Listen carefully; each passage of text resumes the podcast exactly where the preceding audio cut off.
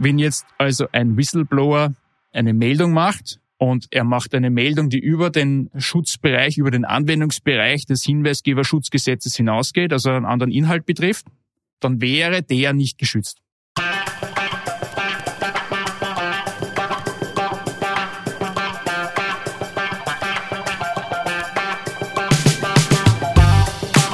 Herzlich willkommen bei Weitergedacht, der Podcast der WZ.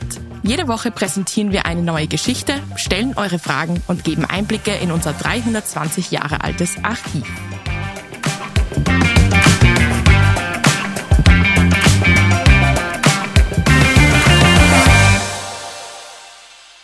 Stell dir vor, du wartest im Vorzimmer deines Chefs und die Tür zu seinem Zimmer steht einen Spalt breit offen. Du willst es gar nicht, aber du hörst ein Gespräch mit an. Es geht darum, dass er seinem Gegenüber Geld verspricht, und zwar dafür, dass er den Auftrag bekommt. Wie gehst du vor?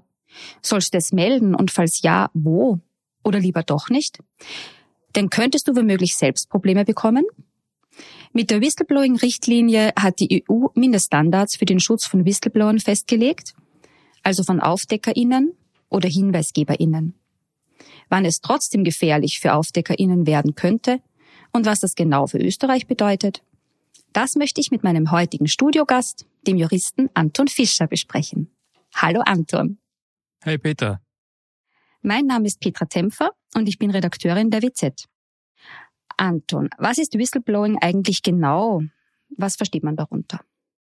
Ja, ähm, Peter, Whistleblowing ist die Pfeife blasen praktisch, wenn man, wenn man mitbekommt, dass jemand etwas Verbotenes tut, so wie zum Beispiel Geldwäsche, Umweltschutz, Datenschutz, Verletzungen oder eben auch Korruption, so wie in deinem Beispiel vielleicht schon angeklungen. Und äh, wann kann es gefährlich für die AufdeckerInnen werden? Naja, gefährlich äh, für sie wird's dann, wenn, wie so oft der Fall, dem Unternehmen oder, oder der Person, die da quasi angeprangert wird, das Verhalten nicht gefällt. Die Person äh, möchte vielleicht äh, diverse Geschäfte abwickeln, die vielleicht nicht ganz äh, legal sind. Und natürlich, wenn jetzt der Whistleblower kommt und die Pfeife, Pfeife bläst, dann, dann ist das unangenehm. So.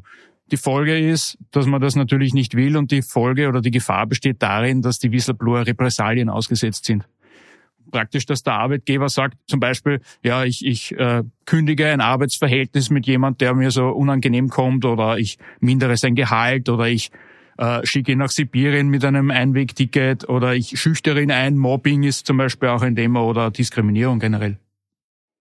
Und was soll sich da jetzt ändern? Also wie sollen die Whistleblower jetzt nun geschützt werden?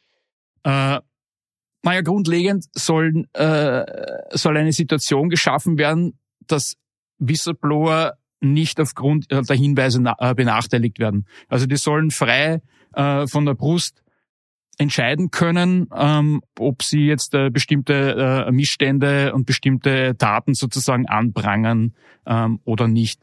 Vielleicht in dem Fall noch kurz, was, was ist was ist jetzt Whistleblowing oder was ist für unsere Zuhörerinnen also als Grundregel, ja. Also man kann sagen, Whistleblowing ist jetzt was, wo, wo ein Missstand angeprangert wird, der über die Eigeninteressen hinausgeht. Also Whistleblowing ist jetzt nicht, ich kriege irgendeine Gehaltserhöhung nicht oder ich kriege irgendeine Beförderung nicht und, und pfeift dann in die Pfeife, sondern Whistleblowing ist was, was an und für sich breitere Auswirkungen hat. So vielleicht als äh, Grundregel. Ähm, wie ich gesagt habe, ja, die Whistleblower oder die Hinweisgeber oder Hinweisgeberinnen sollen nicht aufgrund ihrer Hinweise benachteiligt werden. Ähm, die EU hat jetzt Mindeststandards eingeführt mit ihrer äh, Whistleblowing-Richtlinie und ähm, auch äh, in Österreich ist das umgesetzt worden. Dazu kommen wir jetzt wahrscheinlich eh noch über, über, äh, zum Hinweisgeberschutzgesetz. Zentral ist die Einrichtung verpflichtender Hinweisgebersysteme für bestimmte Unternehmen und die Mindestvorgaben für äh, die Bearbeitung von Meldungen. Also seit wann ist diese EU-Richtlinie in Kraft? Naja, die EU-Richtlinie gibt schon länger. Österreich und eine Richtlinie, ich glaube, das haben wir ja in unseren anderen Podcasts ja auch schon gehabt, eine Richtlinie ist was, was nicht direkt gilt, sondern was der Mitgliedstaat dann eben äh, eine Zeit bekommt, dass er sie umsetzt nationales Recht. Österreich war da sehr ähm, nachlässig, äh, wie so oft bei der Umsetzung, hat es jetzt aber schlussendlich doch umgesetzt. Also diese, dieses Hinweisgeberschutzgesetz gibt's äh, seit Februar. Bis wann hätte es sein müssen? Ah, also das ist, glaube ich, gewesen 2019 und umgesetzt hätte es werden sollen bis 2021 oder so. Und jetzt ist es halt äh, seit Februar 23 draußen. Also aber bei den Jahreszahlen, da wirst du mir jetzt hoffentlich nicht anprangern. Ähm, Faktum ist, Österreich ähm, war ein bisschen zurück. Österreich hat seine Hausaufgaben, Hausaufgaben aber jetzt schlussendlich erledigt. Mit Februar gibt's dieses Hinweisgeberschutzgesetz und wie ich schon gesagt habe, bestimmte Unternehmen müssen, müssen das umsetzen. Im Wesentlichen Unternehmen ab einer Größe von 250 Mitarbeitern haben schon umsetzen müssen bis zum 25.08.2023. Also für die gibt's das schon seit äh, Ende, Ende August verpflichtend. Und neu ähm, Unternehmen ab einer Größe von 50 Mitarbeitern, also die kleinere Unternehmen, aber ab einer Größe von 50 Mitarbeitern seit 17.12.2023. Also Stand jetzt, alle Unternehmen in Österreich, die äh, über 50 Mitarbeiter haben, brauchen so ein System. Ich hoffe, möglichst viele und ich hoffe, alle haben es schon umgesetzt oder implementiert. Wie viele es tatsächlich sind, weißt du auch nicht. Ah, das weiß ich nicht. Ähm, ich selber habe äh, ein, ein Whistleblowing-System ähm, implementieren dürfen äh, im, im Zuge meiner beruflichen Tätigkeit ähm, und weiß ungefähr Bescheid, was man, was man da machen muss und, und wie, wie umständlich das ist. Und äh, es ist jetzt nicht so umständlich, dass man es nicht innerhalb von kürzester Zeit schaffen könnte, wenn man, wenn man sich dran setzt. Wie genau soll das jetzt ausschauen, so ein Hinweisgebersystem? Naja, ähm, das Hinweisgebersystem da muss man mal unterscheiden zwischen internen Kanälen und externen Kanälen. Interne Kanäle sind das, was ich gerade äh, geschildert habe, dass die Unternehmen die sogenannte Meldekanäle äh, implementieren müssen. Das heißt, sie müssen eine Möglichkeit schaffen für äh, den Whistleblower oder die Whistleblowerin, in Kontakt zu treten mit, ein, mit der Meldestelle. Das äh, können sie sich aussuchen, wie, wie, wie das passieren soll. Aber es muss eine zweiseitige Interaktion möglich sein. Also die müssen miteinander ähm, kommunizieren können der Hinweisgeber oder die Hinweisgeberin und die, die Stelle. Das geht jetzt mündlich oder schriftlich, je nachdem, wie man es wie man's umsetzen will. Wichtig ist aber, dass die Vertraulichkeit gewahrt bleibt. Ähm, der wesentliche Hinweisgeberschutz ist ja genau der, dass der Hinweisgebende sicher sein kann, dass ihm nichts passiert, wenn er da eine Meldung abgibt. Also das muss anonym möglich sein. Wenn der sagt, er möchte seinen Namen nicht nennen und er möchte da, äh, das, das, äh, er möchte da geheim bleiben, dann muss eine Möglichkeit geschaffen werden, dass er kommunizieren kann mit der Stelle und trotzdem die, auch nicht die Stelle weiß, wer er ist.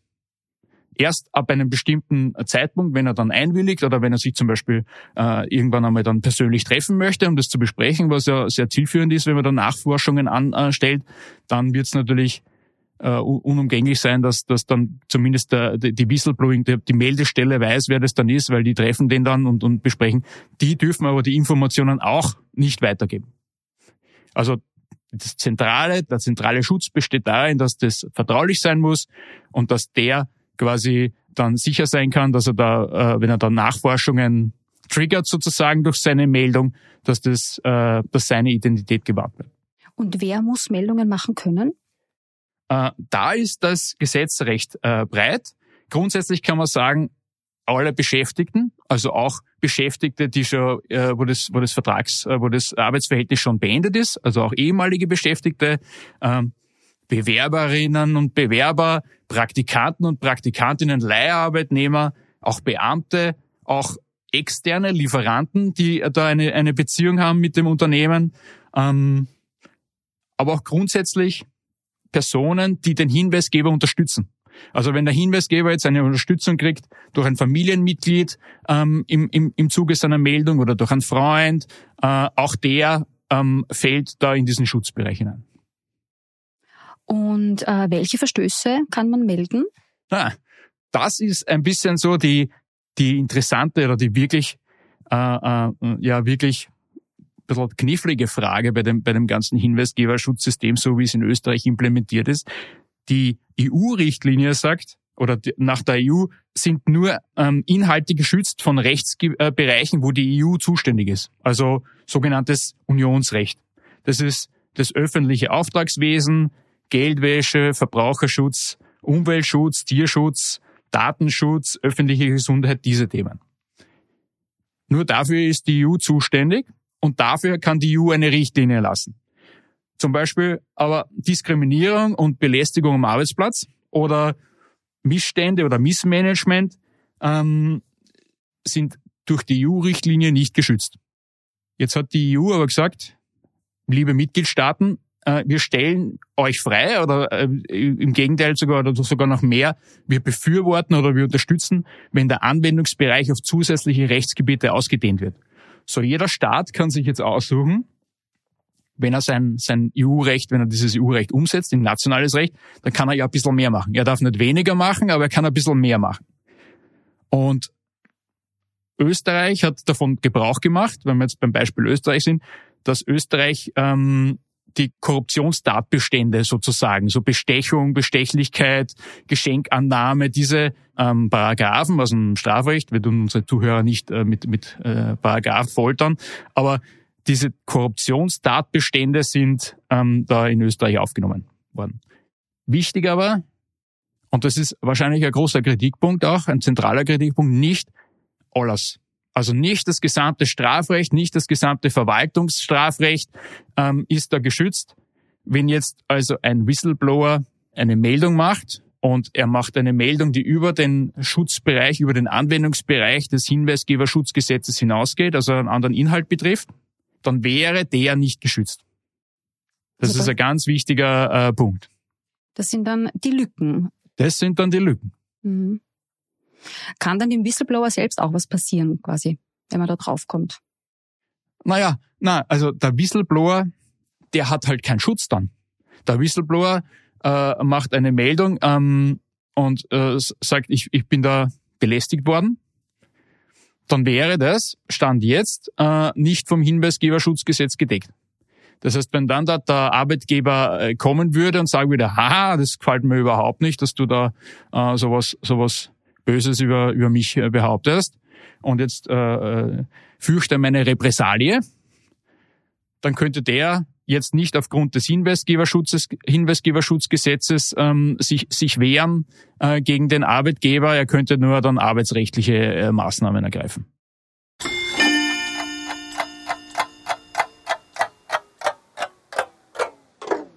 Aufdecker lebten immer schon gefährlich. Früher mussten sie sogar um ihre Gesundheit bangen und manchmal waren die vermeintlichen Aufdecker gar keine.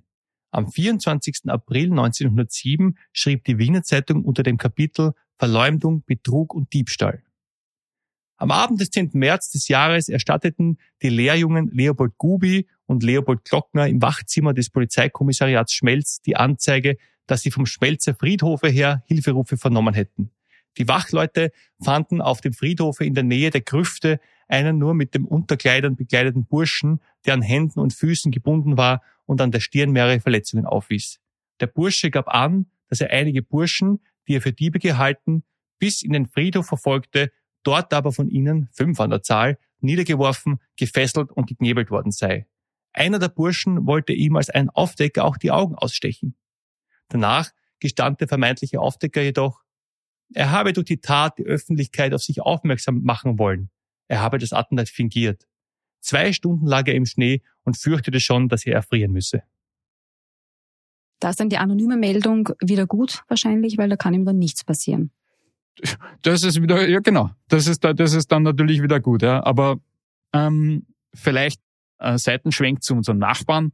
In Deutschland sieht da zumindest der Entwurf vor ähm, von dem Gesetz, das viel mehr umfasst es quasi. Das gesamte Strafrecht, das gesamte Verwaltungsstrafrecht, ähm, sofern äh, das Gesundheit, Leben ähm, und äh, Vermögen, glaube ich, oder, oder bestimmte andere Werte äh, beeinträchtigt oder gefährdet sind, götten da mehrere Bestimmungen als vom Schutz umfasst. Während es in Österreich eben nur die, das sekundäre Unionsrecht ist, also was ich vorher gesagt habe, diese, was die EU da sagt, ähm, plus die Korruptionstatbestände. Welche Lücken gibt es noch deiner Meinung hm. nach? Also das ist einmal eine große Sache, ja, würde ich mal behaupten, ähm, wo man definitiv zumindest schauen muss, dass man da den den Mitarbeitern, wenn man dieses System implementiert, die müssen genau aufgeklärt werden, was jetzt da alles, was sie alles melden können, was jetzt alles geschützt ist, meines Erachtens. Das ist ganz wichtig. Ähm, natürlich steht es jedem Unternehmen frei, ähm, das, den Schutzbereich auszudehnen und sagen, bitte tut uns alles und wir garantieren, dass wir euch nichts tun. Ja, das wäre natürlich super, aber der Gesetzgeber, wie gesagt, hat das halt vorher eingeschränkt. Aber sonstige Lücken, ja, ähm, vielleicht, vielleicht, wenn wir zu den Sanktionen gehen. Also, wenn ein Unternehmen gegen das Hinweisgeberschutzgesetz verstößt, also dann eine, eine Meldung äh, äh, irgendwie behindert oder dann das doch nicht vertraulich und das kommt irgendwie auf, äh, dass wer das war und so weiter, ja. Da sieht das Gesetz eine Strafe von in der Höhe von 20 bis zu 20.000 Euro vor. Ähm, und im Wiederholungsfall verdoppelt sich der Betrag. Also im Wiederholungsfall wären es 40.000 Euro. Jetzt kann man sich natürlich überlegen, ja, äh, ist das fehl? Ist das streng? Ist das nicht streng? Ich würde mal behaupten, es ist überhaupt nicht streng. Ähm, es kommt natürlich auf, den konkreten Sachverhalt an, aber wenn jetzt, könnte ich mir vorstellen, einer äh, tut da irgendeinen Korruptionstatbestand, der ja vom Schutzbereich äh, umfasst ist, äh, melden. Und der Arbeitgeber mobbt den dann brutal sozusagen, ja, oder, oder macht irgendwelche anderen dummen Geschichten mit ihm, ähm, dann würde der Arbeitgeber nur eine Strafe, also eine Strafe von in der Höhe von nur unter Anführungszeichen 20.000 Euro ähm, dem drohen, ja, und für viele Arbeitgeber sind, ist 20.000 Euro halt nicht wirklich viel. Äh, wenn er dafür ein Exempel statuieren kann an einem Arbeitnehmer, wo dann alle anderen sehen, okay, lieber machen wir doch keine Meldung, ja, bei dem geht's jetzt schlecht. Ähm, wohlgemerkt, außen vor gelassen sind dann jetzt die ganzen Dinge, die man, die jetzt vielleicht der Arbeitgeber noch äh, arbeitsrechtlich, der Arbeitnehmer arbeitsrechtlich machen kann. Das klammere ich hier jetzt aus. Hier geht es ja jetzt nur um das äh, Hinweisgeberschutzgesetz. So, das ist einmal in meinen Augen eine große Sache, die so ein bisschen dürftig erscheint, zumindest auf den ersten Blick. Die zweite ist, das Gesetz sieht keine Sanktionen vor, wenn man überhaupt kein Hinweisgeberschutzsystem macht. Also diese Unternehmen, wo wir vorher drüber gesprochen haben, also die ab 50 Mitarbeitern äh, ein, ein System brauchen. Wenn die gar keins machen, sieht das Gesetz explizit keine Strafe vor. Äh, da gibt es keinen Paragraphen im Gesetz, der sagt, wenn einer ein Hinweisgeberschutzgesetz nicht macht, dann muss er auch brennen oder so. Ja? Also das ist äh, da nicht vorgesehen. Man kann jetzt natürlich, und der Jurist macht es dann, dass er da so ein bisschen zum Interpretieren anfängt, und ich habe da ja vorher von der Sanktion erzählt, wenn man einen Hinweis behindert, eine Meldung behindert, jetzt könnte man behaupten, okay, der behindert ja eigentlich die Meldung, weil er gleich überhaupt kein System ähm, umsetzt. Also das wäre vielleicht eine Möglichkeit, juristisch zu demselben Ergebnis zu kommen, so also dass die auch mit 20.000 Euro bestraft wären. Und das zu diesen Sanktionen das wären die direkten Sanktionen. Die indirekten Sanktionen, und da muss sich ein Unternehmen schon gut überlegen, ob sie jetzt äh, ob es wirklich keine Meldestelle, kein Hinweisgeberschutzsystem äh, implementieren möchte, ist, es gibt sogenannte, es gibt äh, im Gesetz auch vorgesehen, die Einrichtung von externen Meldestellen, von öffentlichen Meldestellen. Und diese kommen zum äh, Tragen, wenn der Hinweis bei einer internen Stelle äh, nicht möglich ist, nicht zweckmäßig erscheint, äh, nicht erfolgsversprechend ist äh, und oder nicht zumutbar ist. Oder wenn sich auch der Arbeitnehmer fürchtet vor Sanktionen, dann kann er sich auch an die öffentliche Meldestelle wenden, oder? Die öffentliche Meldestelle, und das ist in unserem Fall das Bundesamt oder das ist das Bundesamt für Korruptionsprävention und Korruptionsbekämpfung, das ist die externe Meldestelle. Ähm, das Gesetz sieht klar vor, vorrangig muss die interne Meldestelle kontaktiert werden. Also vorrangig muss der zum internen, zur internen Meldestelle gehen und nur dann, wenn, ähm, wenn das interne System nicht möglich ist, nicht zweckentsprechend, nicht zumutbar äh, ist oder sich als erfolglos oder aussichtslos erwiesen hat. Nicht Gut, zumutbar. Nicht zumutbar wäre genau das, dann, das würde ich dann auch so sehen, äh, so wie du das gesagt hast, ja, wenn der sich dann irgendwie trotzdem fürchtet und äh, denkt, okay, das bin ich ja leicht, auf gut Deutsch, wenn ich das mache, äh, dann wird er zur, zur externen äh, Stelle wohl besser gehen. Seit der Einrichtung der öffentlichen Meldestelle am Bundesamt zur Korruptionsprävention und Korruptionsbekämpfung, also am abgekürzt BAK, sind bisher 39 Meldungen eingegangen, wurde mir bei meiner Recherche dort gesagt. Die Meldestelle gibt es seit August 2023. Aber Unternehmen wollen das nicht, weil damit ist ein Reputationsschaden verbunden, wenn jetzt da die Externen herum investigieren dann sozusagen im Unternehmen, das will ja kein Unternehmen. Und somit ist es ein starker Anreiz meines äh, Erachtens, doch wirklich so ein internes Meldesystem zu implementieren, damit man das äh, quasi im Haus hält, wenn es einen Vorwurf gibt, damit das Unternehmen selber das dann gerade bügeln kann oder schauen kann, was da alles nicht funktioniert, bevor dann wirklich da das Bundesamt für Korruptionsprävention kommt. Also ich glaube, das will man nicht. Und was passiert, wenn man jemanden zu Unrecht beschuldigt? Wenn man jemanden zu Unrecht beschuldigt, ja. also das ist einmal auch so ein interessanter Punkt. Ja. Auf der einen Seite muss man den Hinweisgeber schützen, auf der anderen Seite gibt es aber Personen, die halt im Unternehmen tätig sind und kriegen, werden auf einmal konfrontiert mit einem Vorwurf. Da, du hast ein, ein Geschenk angenommen oder du hast ähm, Daten geleakt oder, oder so irgendwas. Ja. Grundsätzlich, glaube ich, muss man das ausbalancieren, die, die Rechte oder der Schutz von Hinweisgebern, aber auch den Schutz von, von ähm, Personen, die da gemeldet äh, werden. Es ist eine interne Meldestelle so wie ich das lese und interpretiere, schon so auszustatten, dass es vertraulich ist, aber in alle Richtungen. Also dass auch äh, der, die Person geschützt wird, die sozusagen angeprangert wird, also dass auch deren Identität gewahrt bleibt. Folgende Möglichkeiten gibt's für eine Meldestelle, also für die Personen, die dann da sitzen. Das ist entweder die Rechtsabteilung, die interne Revision ähm, oder eine Compliance-Abteilung. Das sind in der Regel die Personen, die sich drum kümmern. Die haben die Aufgabe, dass sie offensichtlich, also wenn es klar ist, offensichtlich unrichtige Meldungen zurückweisen. Also die müssen sie äh, zurückweisen. Bei den anderen müssen sie Nachforschungen anstellen. Aber wenn sich jetzt ähm, herausstellt, dass da eine, eine Person ganz klar jemand anderen äh, irgendwo eine dran möchte auf gut Deutsch und dann eine falsche Meldung macht, dann muss man der Person wahrscheinlich klar machen, dass es Schadenersatzansprüche zur Folge haben kann von der anderen Person, weil die hat ja dann einen Schaden.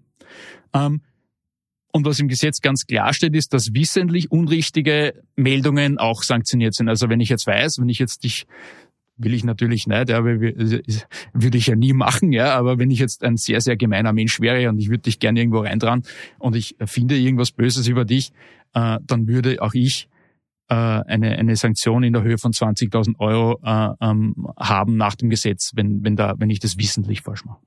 Wenn es immer wieder passiert, wahrscheinlich vor allem. Grundsätzlich glaube ich ja, dass sich alle Mitarbeiter immer ganz super toll miteinander verstehen und, und kooperativ sind und dass das alles äh, ein, ein Schlaraffenland ist. Aber es gibt natürlich Unternehmen, wo das, wo das äh, dann auch anders sein kann und dann gibt es vielleicht welche, die dann so ein bisschen untereinander zum Streiten anfangen und das vielleicht so ein bisschen als, als, als nützen, um da jemanden anderen zu schaden, was ich natürlich absolut nicht gut heiße. Aber die, wie gesagt, ähm, es muss klar sein, dass da ein Schaden entstehen kann für die andere Person, ein großer Schaden unter äh, Umständen, ähm, wo dann die andere Person dann eventuell einen Schadensersatzanspruch hat gegen diese Person. Und es muss auch klar sein, dass wenn man wissentlich was Falsches sagt, dass man da auch eine saftige Strafe, also da, da ist sie wieder saftig. Ja. Ein Unternehmen kann sich vielleicht recht schnell 20.000 Euro leisten, wo wir vorher gesprochen haben, aber jetzt eine Person, eine Privatperson, die da eine, eine wissentlich falsche Meldung macht, also 20.000 Euro ist jetzt, ist jetzt kein kleiner Betrag. Also ich würde mir das überlegen. Ich würde es mir so oder so überlegen. So HinweisgeberInnen sind ja grundsätzlich total nützlich oder können total nützlich sein für ein Unternehmen. Gibt es irgendwelche Anreizsysteme? Naja, Anreizsysteme ähm, soll es eigentlich geben. Also das Gesetz sieht keine vor, aber es, es hat viele Vorteile, wenn man ein funktionierendes Whistleblowing-System hat als Unternehmen. Ähm, viele Unternehmen haben Angst vor, vor Hinweisgeber und Hinweisgeberinnen, aber eigentlich erweisen die einen wertvollen Dienst.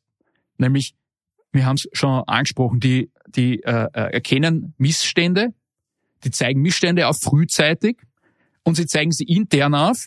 Also das heißt, es tritt nicht in die Öffentlichkeit, es geht an die interne Meldestellung, das bleibt im Unternehmen. Die Unternehmensführung kann dem nachgehen, kann dann äh, sehen, was, was daran ist, kann dann da ähm, Maßnahmen setzen und kann so ähm, diese Missstände frühzeitig beseitigen. Und das wiederum schützt ein Unternehmen vor einem Image-Schaden, also vor einer negativen Reputation. Und wenn man jetzt ans Geld denkt und äh, in einer ökonomisch getriebenen ähm, Wirtschaft logischerweise auch der Fall, ja, wenn man Missstände frühzeitig erkennt und aufklärt und, und beseitigt, dann schützt man sich auch vor Rechtsstreitigkeiten in der Regel. Und das minimiert dann äh, finanzielle Risiken.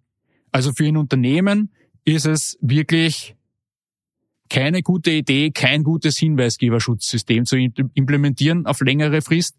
Und es ist eine sehr gute Idee meines Erachtens, da die, die, die Mitarbeiter aktiv äh, zu motivieren und äh, damit sie das wahrnehmen und die, die Meldungen machen und äh, weil sie dadurch die, einfach die, auch die Unternehmenskultur besser machen.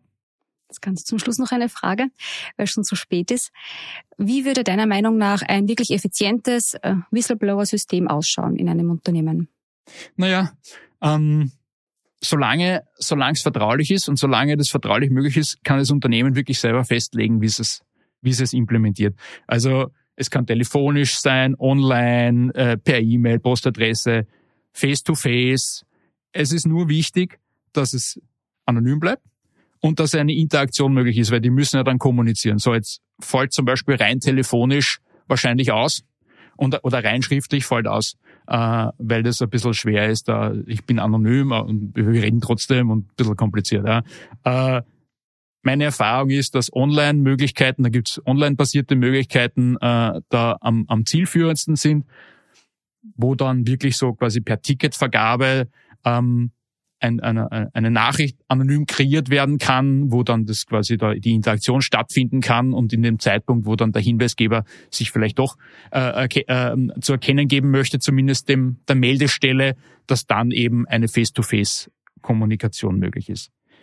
Es gibt eine Zahl, eine, eine relativ große Anzahl schon von Anbietern von online-basierten Möglichkeiten. Ähm, und was ich so überblicken konnte, sind die auch durchaus erschwinglich. Dann Dankeschön, lieber Anton. Wer unseren Podcast gehört hat bis zum Ende, hat jetzt Klarheit, inwieweit man als Whistleblower geschützt ist. Die drei wichtigsten Dinge dieser Folge sind für mich, nicht jeder Meldeinhalt, wie zum Beispiel Belästigung am Arbeitsplatz, ist geschützt. Dann zu den externen Meldestellen kann man nur gehen, wenn es intern nicht klappt. Und eine Meldung muss immer anonym möglich sein. Danke euch HörerInnen fürs Zuhören und fürs Dranbleiben. Die Links zu der EU-Whistleblower-Richtlinie und zu den Gesetzestexten findet ihr wie immer in den Show Notes. Auf Wiederhören. Bis zum nächsten Mal.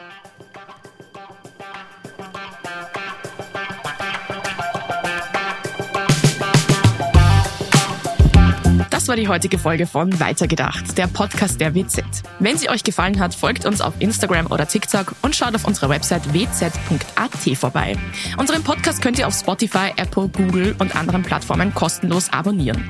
Habt ihr Vorschläge für unsere nächsten Folgen? Dann schickt uns eine Sprachnachricht über WhatsApp. Die Nummer lautet 0664 834 8344.